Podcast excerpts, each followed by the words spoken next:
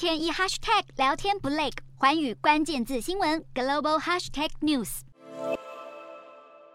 车站、机场人潮满满。日本今年的盂兰盆节连假时隔三年完全没有限制民众旅游。收假后，各地的疫情接连爆量，以惊人的速度迅速扩散。全境十九号新增确诊病例首度超过二十六万例，再创疫情爆发以来新高。更有十九个都道府县刷新当地单日确诊纪录。二十号全国新增染疫也逼近二十五万例，染疫人数激增，造成保险业者理赔总额大幅成长。日本人寿保险协会表示，四十二间加盟业者光是今年六月的住院理赔金额就超过六百四十亿日元，是去年同期约十二倍之多。